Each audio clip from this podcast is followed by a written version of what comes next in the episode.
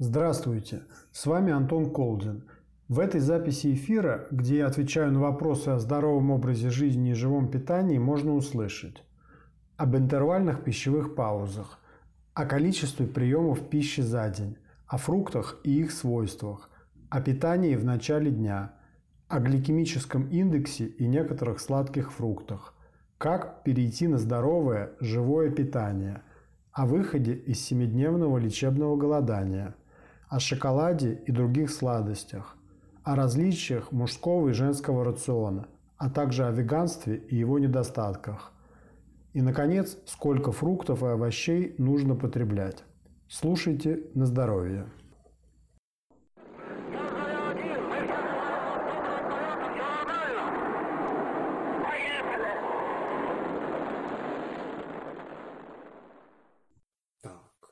И вот у нас, товарищи, первый вопрос. Интересует голодание, интервальное голодание. Поскольку я эту тему в эфире буквально пару дней назад постарался максимально осветить, сейчас ну, в двух словах разве что добавлю, вернее не добавлю, а перескажу то, что я более подробно рассказывал. Интервальное голодание – это метод, под которым понимается чаще всего ежесуточное пауза в приеме пищи. Обычно это или 16 на 8, или 14 на 10. То есть это период, когда мы употребляем пищу. Допустим, если мы говорим о 16 на 8, это чаще всего, чаще всего с 18 часов вечера до 10 часов следующего утра. Э, ну и существуют другие э, схемы. В чем смысл этого всего? Смысл этого в том, чтобы как известно, э, наш организм работает, способен работать в двух режимах, один из которых это режим а, усвоения, режим потребления, и второй режим вывода, то есть очищения. И с тем, чтобы нам и эти два режима, они не могут работать одновременно, поскольку это разнонаправленные движения. Поэтому мы даем нашему организму возможность отдохнуть от режима потребления, которым он занят с утра, с завтрака до позднего ужина. Мы это э, время приема пищи в сутках сокращаем с тем, чтобы увеличить время, в которое мы свободны от еды и когда наш организм не занят перевариванием, а занят самоочищением, самовосстановлением. Поэтому это очень важная процедура. Вот, всем рекомендую придерживаться. Так, сколько приемов пищи вы рекомендуете в день? Я скажу вам, я вам порекомендую все-таки, наверное, слушать больше ваш организм. Существуют разные подходы к количеству приемов пищи. Есть такие основные доктрины, которые говорят о том, что здоровый человек должен питаться единожды в сутки, абсолютно здоровый человек единожды в сутки, более-менее здоровый дважды в сутки, ну, а больной уже там три, три раза в сутки. Собственно, можно сказать, что это говорит о том, в каком мы состоянии все находимся. Если для нас стандартный ритуал – это минимум трехразовое питание, а по факту более многоразовое, то, соответственно, делайте выводы. В любом случае, я бы так сказал, между приемами пищи должно проходить минимум 2 часа, лучше 3. Скажем так, если вы съедаете что-то совсем легкое, вроде фруктов, либо необработанных термически или химически овощей, то съеденная пища покидает ваш желудок в течение где-то минут 30-40. Если это сдобрить маслом там или чем-то таким, то чуть подольше. Но тем не менее, выход пищевого комка из желудка, он сам по себе не является показанием для следующего приема пищи. Потому что также существует такое мнение, что эндокринная система человека, его железы в секреции начинают свою работу по истечении 3-4 часов после приема пищи. То есть а, а, э, ощутимым сигналом а, начала работы этих желез является ощущение, когда вот как мы называем сосет под ложечкой. То есть вот то, что мы ложно принимаем за чувство голода, согласно этой концепции, является собой сигнал к сигнал не к, а сигнал, говорящий нам о том, что у нас началась плановая, нормальная, предусмотренная природой фаза выработки а, различных гормонов. Поэтому, опять же, стараемся делать 2-3, лучше, может быть, 4 часа между приемами пищи. Поэтому, ну, опять же, смотрим, как наш организм реагирует. Потому что ориентироваться только на какие-то умозрительные величины не стоит. Все-таки стоит ориентироваться на ощущения организма. Так, давайте следующий вопрос. Очень спорное отношение к фруктам. Особенно в немилость впадают сладкие фрукты. Как вы считаете? Не совсем понятно, что под этим имеется в виду. Если имеется в виду, что у нас нет культуры потребления фруктов, в принципе, то да, оно, конечно, спорное, потому что многие фрукты свои свои. Где-то я в статистике читал, у нас, по-моему, около не помню, боюсь соврать, что-то около 130 грамм фруктов в день на душу населения выходит. То есть мы понимаем, что если это такая вот усредненная статистика, то на деле оказывается, что если 5 человек из 10 их вообще не употребляют, то остальные съедают по яблочку в день или там через день. Вот. Поэтому ну, к фруктам у нас, да, отношение такое не совсем правильная, вернее даже совсем неправильная. Фруктами у нас принято пугать, потому что это и аллергены, и источники пестицидов, э, гербицидов, там чего еще. Ну вот, ну, надо сразу, чтобы все понимали, что, конечно же, те ядовитые элементы, которые содержатся в фруктах, они в десятки, а порой в сотни раз принижают ниже тех концентраций, которые содержат в себе животная пища, и а, растительная пища, которая подверглась промышленной обработке. Поэтому говорить о вреде фруктов в соотношении с промышленной пищей, ну просто смешно. Поэтому, поэтому фрукты это хорошо, ничего плохого в них нет. А другой миф о том, что они являются сами по себе аллергенами, это тоже миф. Фрукты не аллергены, они не вызывают аллергию. Аллергия, как известно, это вообще не заболевание, это процесс очищения, а фрукты, они способствуют активации этого процесса очищения. То есть, когда мы съедаем вот какой механизм происходит. Когда мы съедаем аллергик, когда съедает апельсин, и у него начинается обострение аллергии, это говорит не о том, что плохой апельсин, или мандарин. Это говорит о том, что содержащиеся в апельсине там, или другом аллергенном фрукте вещества они активизируют процессы очищения, они разжижают слизь, которая стремится наружу через кожные или дыхательные покровы. И люди ошибочно принимают это за обострение аллергии. А это не является причиной аллергии, это является ну, фактически подспорьем в избавлении от нее. Поэтому ешьте фрукты, ешьте как можно больше. Единственное, что, конечно, обычно питающемуся человеку надо предпринять комплекс мер для того, чтобы э, начать э, этими фруктами питаться. Я скажу сам, как бывший аллергик, я ну, фактически э, не мог фрукты есть, ел их, может быть, один-два раза в год, вот, и после этого страдал. Но когда я перешел на новый тип жизни, который, питание в котором составляет немалую часть, я перешел на фрукты, и сейчас, несмотря на то, что у меня была жуткая аллергия на фрукты именно сейчас это составляет подавляющую долю моего рациона и никаких нежелательных реакций не происходит. Так, дальше. Я хотела спросить про начало вашего дня. Кто-то говорит, что надо выпивать стакан чистой воды. Кто-то говорит про масло или бальзамы пихтовые. Давайте опишу начало своего дня сначала. Я начинаю свой день со стакана воды, начинаю свой день со стакана чистой воды, может быть даже двух стаканов. Эти стаканы я выпиваю, стараюсь выпить сразу же после пробуждения. Это позволяет активизировать пищеварительную систему. Это позволяет смыть с внутренних стенок ротовой полости, пищевода, желудка, 12-перстной кишки. А все продукты, которые жизнедеятельности, которые были, которые были выведены организмом к удалению за ночной период, когда мы как раз не потребляли пищу и находились в режиме очищения, о чем я начал говорить в начале эфира, о чем упоминал. Значит, это все помогает вот смыть, очистить. После этого, где-то, наверное, через час после пробуждения или даже два, порой три. На самом деле по чувству голода. И тоже надо сразу сказать, что завтракать желательно начинать утреннее потребление пищи по чувству голода, а не по велению разума или привычки или убеждений каких-то третьих лиц.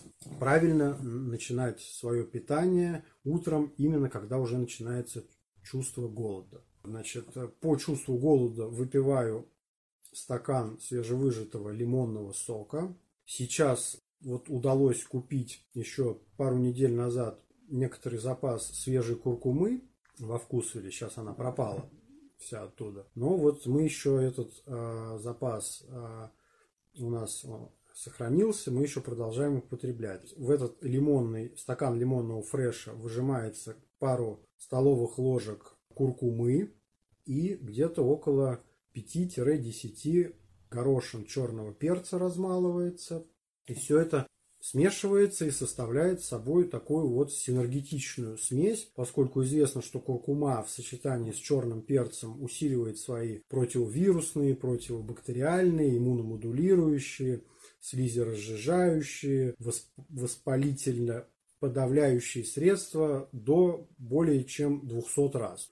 Черный перец и куркума они очень синергетичны. И такой коктейль из стакана лимонного сока с этими компонентами выпивается. Потом, как правило, это стакан грейпфрутового сока, затем стакан апельсинового сока, ну, где-то с небольшими перерывами, минут в 10-15, потому что сок покидает э, желудок как раз примерно за это время. Дальше это может быть э, какой-то еще сок, гранатовый, э, а, в зависимости от того, что есть в наличии либо сельдереевый, и потом может идти а, уже овощной сок из свеклы, моркови, яблок с имбирем. Вот так день начинается. И на самом деле могу сказать, когда у меня эта привычка появилась где-то ну, пару месяцев назад, появилась она после того, как я купил себе соковыжималку нового типа, могу сказать, что гораздо лучше стал себя ощущать, то есть соки, да, несмотря на то, что многим может показаться, что едой не являются, они как раз являются очень питательным, очень питательным компонентом. И за счет того, что они не требуют практически никаких усилий организму для переваривания, а напрямую усваивается в кишечнике, в желудке, они, вот разность между тем, сколько энергии они поставляют и сколько они тратят на свое переваривание на свое обслуживание, она настолько выше, эта разница, чем у другой традиционной пищи, что энергоотдача от такого типа пищи, она ну, в разы, конечно, превышает. Поэтому это заряжает бодростью на весь день. Вот рекомендую тоже с утра всем пить такие фреши сочные. Ну вот так. Значит, следующий вопрос. Так. Например, бананы, дыни, виноград не рекомендованы из высокого гликемического индекса. Ну, гликемический индекс – это, конечно, что такое гликемический индекс? Да, это, если вот кто не знает, это такое, такой индекс, который был принят, разработан, когда условно здоровым испытуемым давали сироп глюкозы в лабораторных условиях и смотрели, насколько у них вот если не ошибусь, сейчас будет подниматься сахар в крови. Вот в течение получаса там делали, каждый, по 15 минут делали замеры, вот, и смотрели, как этот сахарный сироп усваивается через показатель сахара в крови. То есть на самом деле это вот э, гликемический индекс это такое же, ну, немного надуманное явление, как, например, калорийность. Да, что такое калорийность? Калорийность – это когда берут кусок еды, его в печку кладут, и поджигают. И вот сколько, сколько тепла выделится из одного грамма той или иной пищи, вот его измеряют, там термометр, так, такая является калорийность. То есть на самом деле эти индексы, они имеют мало чего общего с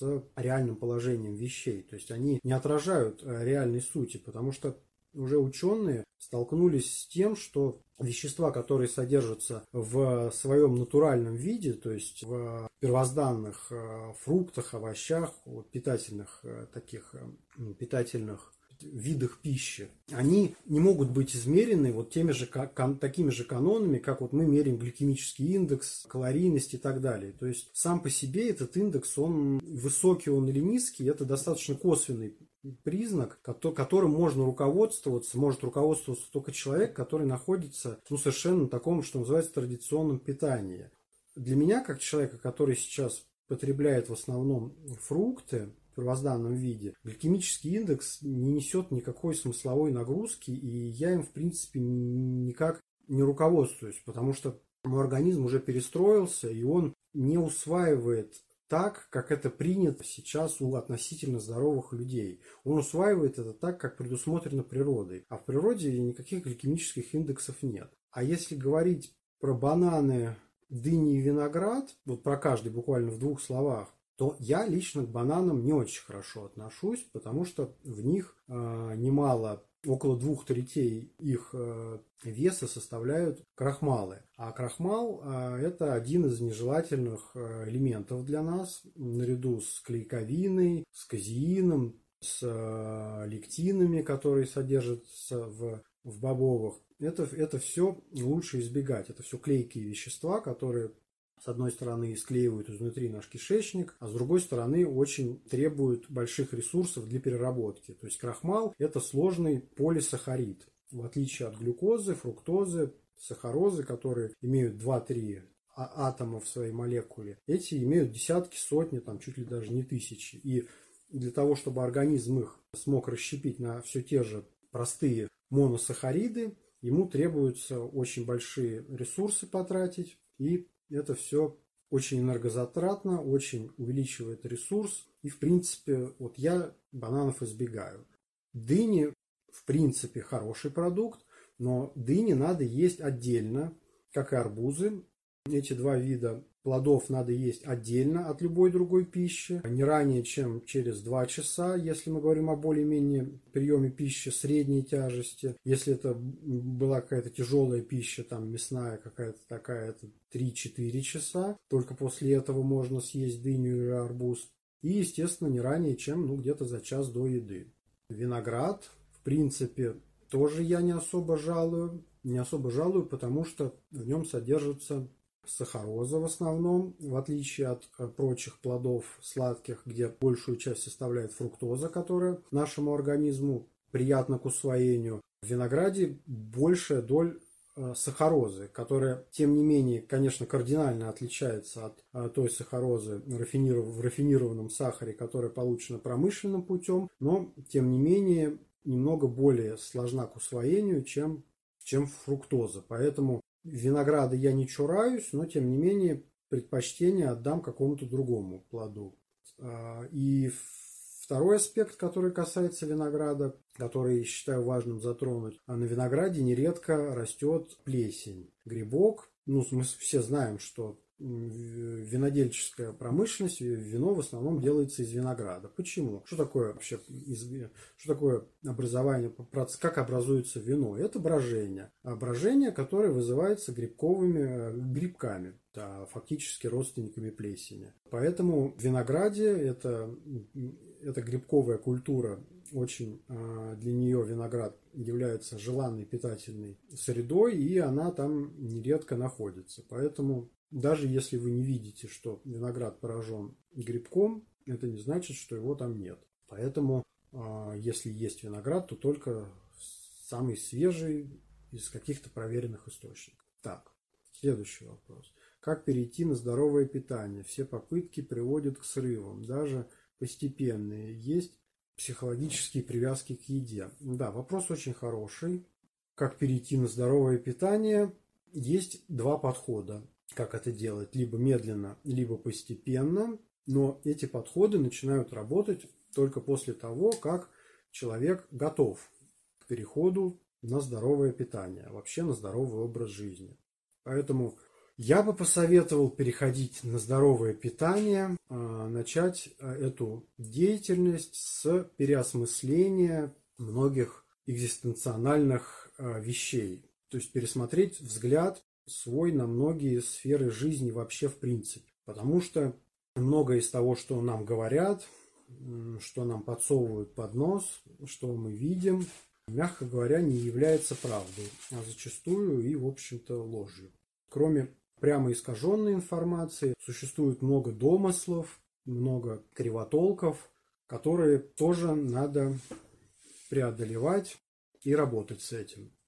Поэтому я бы начал на вашем месте с изучения литературы по этому вопросу, про здоровье, про оздоровление естественными методами. Я бы обратился к специалистам, к опыту специалистов, которые доступно, понятно объясняют, что такое здоровье, что такое заболевание, чем здоровье отличается от заболеваний, чем традиционная система питания отличается от той, которая, в которой человек э, развивался на протяжении всей своей истории, потому что последние годы фактически у нас очень сильно поменялась концепция питания. Она стала неестественной, во многом наркотической, э, неестественно вкусной.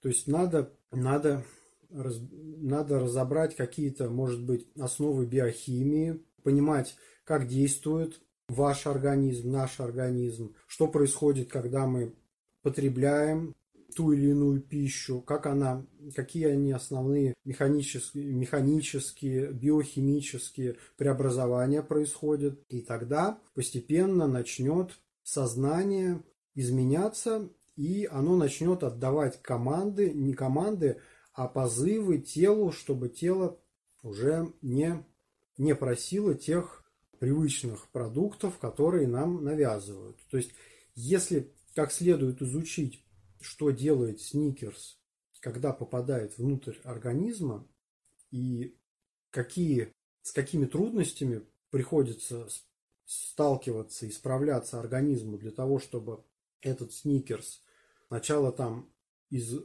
каких-то вот э, высокотоксичных соединений перевести в какие-то низкотоксичные или нейтральные, потом, чтобы их как-то хоть частично усвоить, а те, которые не могут быть усвоены, обезопасить для того, чтобы потом подготовить как-то к выходу. Вот если все это более-менее представление получить, то, уверяю вас, рано или поздно вы сначала начнете задумываться, а потом незаметно для себя и уже будете делать все чаще выбор в сторону более естественной, более полезной пищи. Потому что человек, вооруженный знанием, по моему убеждению, очень с трудом все-таки сможет преодолеть тот зов привычки, тот зов рекламы и пропаганды, который будет приносить вот тот известный очевидный вред. Потому что пока человек не знает, что он ест, вроде бы как все, что лежит на полках магазинов, оно же как бы одобрено контролирующими органами, представляет из себя какой-то очевидный, какого-то очевидного вреда. И казалось бы, что можно все это потреблять, и ничего страшного не случится. Но когда человек разберется, что же все-таки происходит с ним, когда он тот или иной кусок внутрь себя кладет, когда он начнет наблюдать за тем, что происходит, когда он съел, что происходит сразу, что происходит через 3, через 6 часов, через 9. Когда он начнет сопоставлять, собирать вот эту информацию для себя, то, то рано или поздно привычки начнут подтягиваться за полученными знаниями. Вот, а один вопрос я пропустил. Он был про выход из семидневной пищевой паузы. Сейчас я вернусь к нему, посмотрю. Значит, как он звучит? Так. Как правильно выходить из семидневной пищевой паузы? А, сразу скажу, что семидневную пищевую паузу это не такой а, простой, не такая простая процедура. Ее не следует делать, не вооружившись знаниями, не ознакомившись с опытами. Поэтому призываю, прежде чем такие эксперименты над собой ставить, ознакомиться с э, хотя бы основными принципами. Вот что сейчас скажу, что в столь длительном голодании, более трех дней, когда уже организм переключается из э, режима потребления внешних текущих запасов, которые у каждого организма существуют на три дня, по истечении вот этих запасов организм переходит в фазу эндогенного питания, когда он начинает вскрывать вот эти запасы, которые уже припасены им на черный день, которые не являются текущими запасами, и уже несколько дней он э, живет на этих запасах, а потом уже переходит и на поедание, на расщепление с дальнейшим усвоением малоэффективных своих тканей. Неэффективных, вредных, это кист, полипов, соединительной ткани, э, живущих внутри грибков, паразитов, протитов там, и прочей э, живности. Все это он начинает разлагать с тем, чтобы насытить свои высокоэффективные части клеток и тканей. Поэтому а, такие длительные голодания, они должны нести в себе серьезную составляющую подготовительную и достаточно серьезную составляющую по выходу. То есть, если говорить о всем этом комплексе и о важности каждой из этих вот мной перечисленных фаз, то на первом месте по важности при таком длительном голодании является фаза выхода, то есть тот комплекс мер, который мы применяем после самого голодания, после того, как начинаем возвращаться к пище. Вот то, как мы это сделаем, это гораздо важнее, чем само голодание. И, и чем подготовительный период, который вот в, в этой иерархии важности стоит на втором месте. А на третьем уже только месте стоит само голодание, которое является неотъемлемой частью и той частью, вокруг которой строится, собственно, вся вот эта работа. Но тем не менее, само голодание гораздо менее важно, чем выход из голодания и чем вход в голодание. Если в двух словах говорить, то выход должен быть очень постепенным. Если если это семидневное голодание, то по-хорошему э, выход из голодания должен составлять также 7 дней. То есть есть некоторое общее правило, которое говорит о том, что период выхода из голодания должен быть равным периоду самого голодания. То есть, если мы говорим о семидневном голодании, то потом к нашему привычному ритму питания мы можем вернуться только по истечении лишь 7 дней. А в эти 7 дней мы питаемся особым образом. То есть первый день выхода из голодания – это фруктовые соки пополам с водой, не чистые, а пополам с водой. Мы употребляем где-то 3-4 раза в день, не более чем стакан такого пополам разбавленного с водой фруктового сока. На второй день мы выпиваем где-то те же 3-4 стакана, но уже чистого сока, не разбавленного.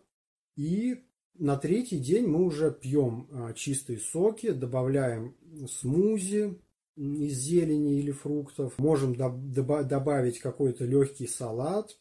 То есть вот э, смысл такой, это, конечно, схема может более-менее варьироваться, но принцип такой, то есть э, мы очень постепенно возвращаемся к привычному для нас режиму питания. Начинаем с соков пополам с водой, переходим, потом переходим на соки чистые, потом переходим на жидкое питание в виде смузи и каких-то, может быть, э, фруктов э, в малом количестве постепенно, с каждым днем увеличиваем долю твердой пищи, с тем, чтобы к к истечению периода, равному самому голоданию, уже постепенно выйти на привычный нам режим. Э, какая особенность есть? В эти дни строго не рекомендуется употреблять соль, употреблять жир любой, даже растительный, ну и, естественно, все остальные рафинированные, промышленные.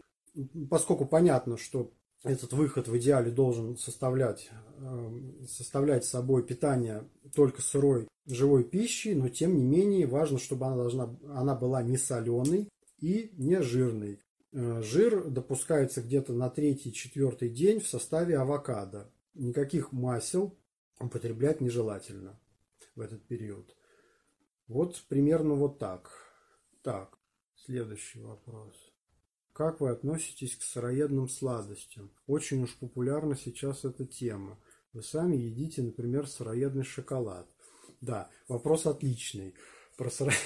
Про сыроедный шоколад теперь мы его в семье не едим. Потому что вот последнее время, когда мы съедаем этот сыроедный шоколад, даже если мы последние несколько раз, когда мы его съели, даже это было где-то примерно около 12 часов дня, то есть фактически утром, вот, и ели его в небольших количествах, потом не могли полночи всей семьей заснуть. Вот, то есть, э, когда уже организм более-менее адаптировался к такой живой пище, более-менее очистился, он, конечно, когда сталкивается с шоколадом, то понимает, что это, ну, не то, что не слабее кофе, это даже какой-то какой-то что-то типа можно сравнить с каким-то анаболиком или как это вот э, эти называются стимуляторы, да. Я на себе сейчас ощутил, насколько это неестественный продукт. То есть, если есть какая-то необходимость, вот как не знаю, выполнить какую-то срочную работу, взяв у себя силы взаймы из своих резервов, то тогда, наверное, я допускаю возможность, что я съем там кубик другой этого шоколада. Вот. При прочих условиях я вряд ли уже буду есть, потому что мне не нравится ну, тот эффект, который он стал на меня производить. То есть я прямо физически чувствую, как он принудительным образом отнимает у меня резервы и начинает их просто ну, распылять. То есть вот, вот те силы, та вот эта ненормальная бодрость, которая появляется, вот, сопровождаемая таким вот тремором, каким-то вот спутанным даже несколько сознанием, она не, не приносит никаких мне положительных, положительных ничего положительного она мне не приносит. И даже то, что кажется, что как-то добавляется бодрость, добавляются силы, на самом деле ничего хорошего не происходит, поэтому а потом еще происходит и откат, так называемый. То есть силы-то, они же были взяты взаймы, и потом наступает такая вот э, некоторая апатия, безразличие. Поэтому я шоколад есть перестал и отношусь к нему ну, негативно теперь. Про остальные сыроедческие сладости, ну, могу сказать, что иногда, конечно, ем. Но делаю это для... Я четко понимаю, что я делаю это не потому, что это полезно, а потому, что я хочу накормить своих призраков прошлого. То есть свои привычки, себя того, который я был несколько лет назад, который всей душой любил то, что ему предлагают, и то, что рассказывают, что является вкусным, полезным и веселым. Так что, когда я ем какую-то сыроедческую сладость, я очень хорошо понимаю, что она хоть и сыроедная, и ее вред несопоставим с э, традиционно приготовленной сладостью, но тем не менее речь все равно идет о мере вреда, а не пользы. Потому что практически любая, за редким исключением, сыроедная сладость – это микс из э, различных орехов, семян, этого виноградного сахара, который тоже, конечно, намного полезнее, чем рафинированный сахар, но тем не менее. Поэтому такая вот кулинарная, кулинарное блюдо, которое преподносится как сыроедное и полезное, фактически просто на самом деле гораздо менее вредное чем традиционное. Поэтому, поедая его, я понимаю, что да, я, я ем это для головы, а никак не для здоровья и не для силы или энергии. Э, есть ли различия в предпочтении продуктов для мужчин и женщин, особенно что касается жиров в рационе? Уточняю, я на сыроедном питании муж веган в принципе, каких-то таких предпоч... Э, предпочтений в мужской и женской диете нет. Единственное, что посоветовал бы э, женщинам потреблять немного больше жиров, потому что роль жиров в женском организме, она выше, чем в мужском. Ну, так природой задумано. У женщин, в отличие от мужчины, должен быть небольшой такой жировой запас жирок, что называется. Вот, это нормальное и правильное состояние. Это все продиктовано природой. Поэтому женщинам надо просто немножко больше этих жиров потреблять и не переживать, когда они откладываются в каких-то предусмотренных природой для этого местах. Понимать, что это, это правильно, это нужно и это необходимо.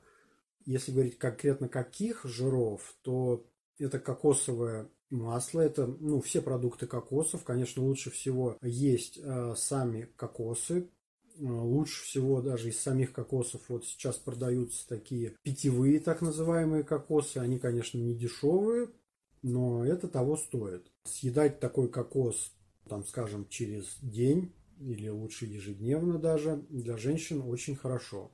Съедать авокадо тоже я рекомендовал бы, но это как и мужчинам и женщинам, каждому я бы рекомендовал съедать не менее одного авокадо, ну, не менее половины авокадо. То есть на двоих можно съесть авокадо, но делать это желательно каждый день. Э, и это полезно и нужно и мужчинам, и женщинам. Ну, естественно, женщинам вот в этой парадигме, да, чуть-чуть, наверное, больше. Поэтому, если есть только половина авокадо у вас сегодня, то отдайте ее своей супруге. А если вы сама женщина, то не предлагайте его своему мужу, а съешьте сами лучше. Муж найдет чего съесть э, совершенно без какого-то для себя ущерба. Особенно, что касается жиров. Ну да, собственно, вот это и э, был ответ. Точнее, на сыроедном питании муж веган.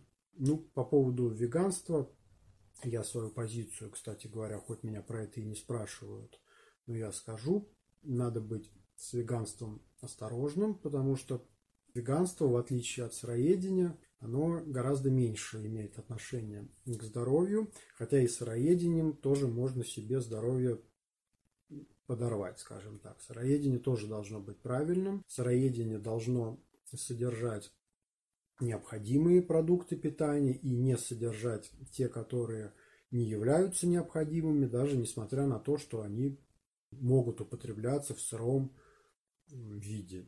Потому что вот э, сырое мясо, оно, казалось бы, тоже сыроедом может употребляться. Но, тем не менее, никакую пользу оно принести не может.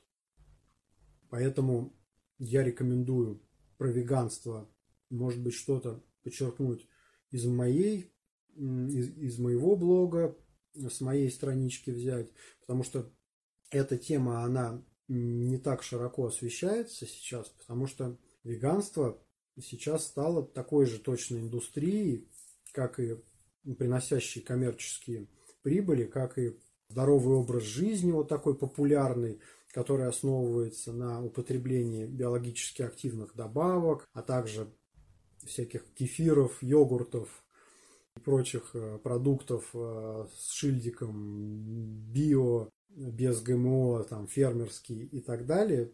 Поэтому надо понимать, что в любой системе питания важ, важно, важно не приверженность к тому или иному виду пищи, а важно понимать, какие, опять же, вот как я говорил ранее, происходят внутри вас биохимические процессы, из чего та или иная пища состоит, какой она может принести вред или пользу организму, и тогда уже принимать решение, будет ли эта пища э, в вашем рационе присутствовать или не будет. Потому что только лишь на основании того, что данная пища является или не является животной, или является или не является термически обработанной или не обработанной, только лишь на основе вот этих ее характеристик делать вывод не совсем правильно.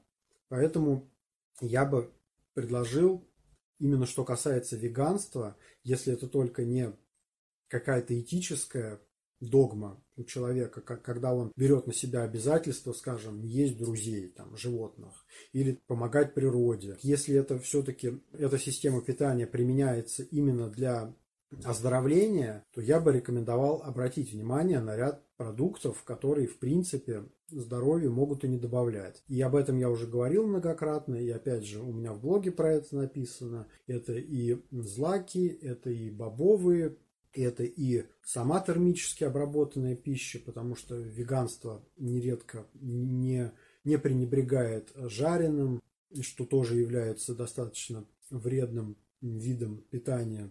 И среди злаков, ну, про, про злаки много я говорил, поэтому я говорю, я лучше предлагаю вам почитать, потому что у нас времени не так много остается.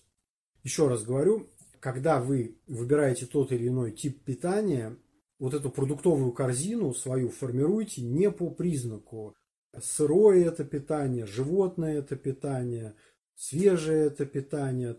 Формируйте ее по признаку вреда или пользы для здоровья. А вред или пользу для здоровья принимайте для себя на основе знаний. Вот где-то вот так. Так, чтобы вот есть вопрос, чтобы организму было достаточно, какое количество овощей и фруктов нужно съесть за день, чтобы организму было достаточно. Можно, пожалуйста, пример меню на день.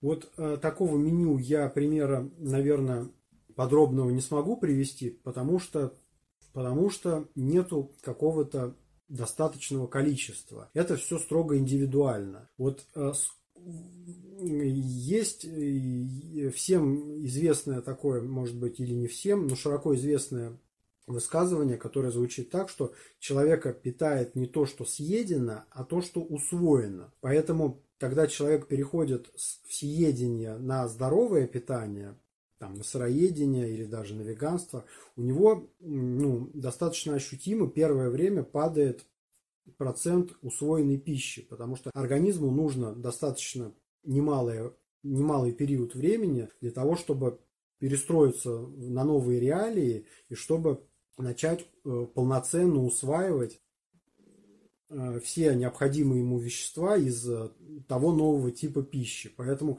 первое время, так или иначе, вы будете есть много. Если говорить о, переходе на фруктово-овощной рацион, то, скорее всего, объемы пищи у вас увеличатся. И потом постепенно, по мере того, как организм будет учиться извлекать именно из этих продуктов необходимые ему вещества, постепенно потребность будет снижаться, эффективность будет повышаться, и у вас будет ваш объем вашей этой продуктовой корзины падать. Поэтому я бы рекомендовал ориентироваться на свои внутренние ощущения. Вот если вы хотите есть, вот если вы голодный, ешьте. Значит, организм не получил из того, что вы ему ранее предложили, того, что что ему было необходимо. Либо это был не тот продукт, либо не в том количестве. Поэтому ешьте вреда живой э, растительной пищей, свежими овощами и фруктами вы себе не нанесете, поэтому смело их потребляйте и ждите, пока постепенно, но неуклонно у вас начнут объемы потребляемой пищи падать. Вот, а это рано или поздно начнет происходить.